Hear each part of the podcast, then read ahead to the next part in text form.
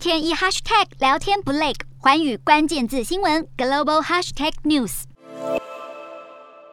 土耳其总统埃尔段长期以来对于自己国家的英文名称被写成与火鸡同义的 Turkey 感到不满。六月一日，他正式向联合国交出更改英文国名的文件，申请将国名改为 Turkey。对于土耳其的新国名，教育界人士这样解读：联合国表示，一日收到土耳其的申请，Turkey 就在二日起改名为 Turkey。国家改个名字，这样的事情其实并不罕见。中华民国非洲友邦史瓦蒂尼本来叫做史瓦济兰 （Swaziland），但为了不想让外界把自己国家跟瑞是 Switzerland 搞混，所以在二零一八年更名为史瓦蒂尼王国。但有时候改国名不但是自己的事情，也要外界配合。近年努力改名的国家还有被一向称作白俄罗斯的白罗斯。尽管1991年苏联解体后，白罗斯就开始推动证明，但是临近欧洲国家显然不想改称呼，就是一直继续称呼它白俄罗斯。而荷兰则是在2019年提出证明为尼德兰，因为荷兰其实只涵盖了国家北部部分地区。然而外国媒体却仍然常用荷兰来代替整个尼德兰。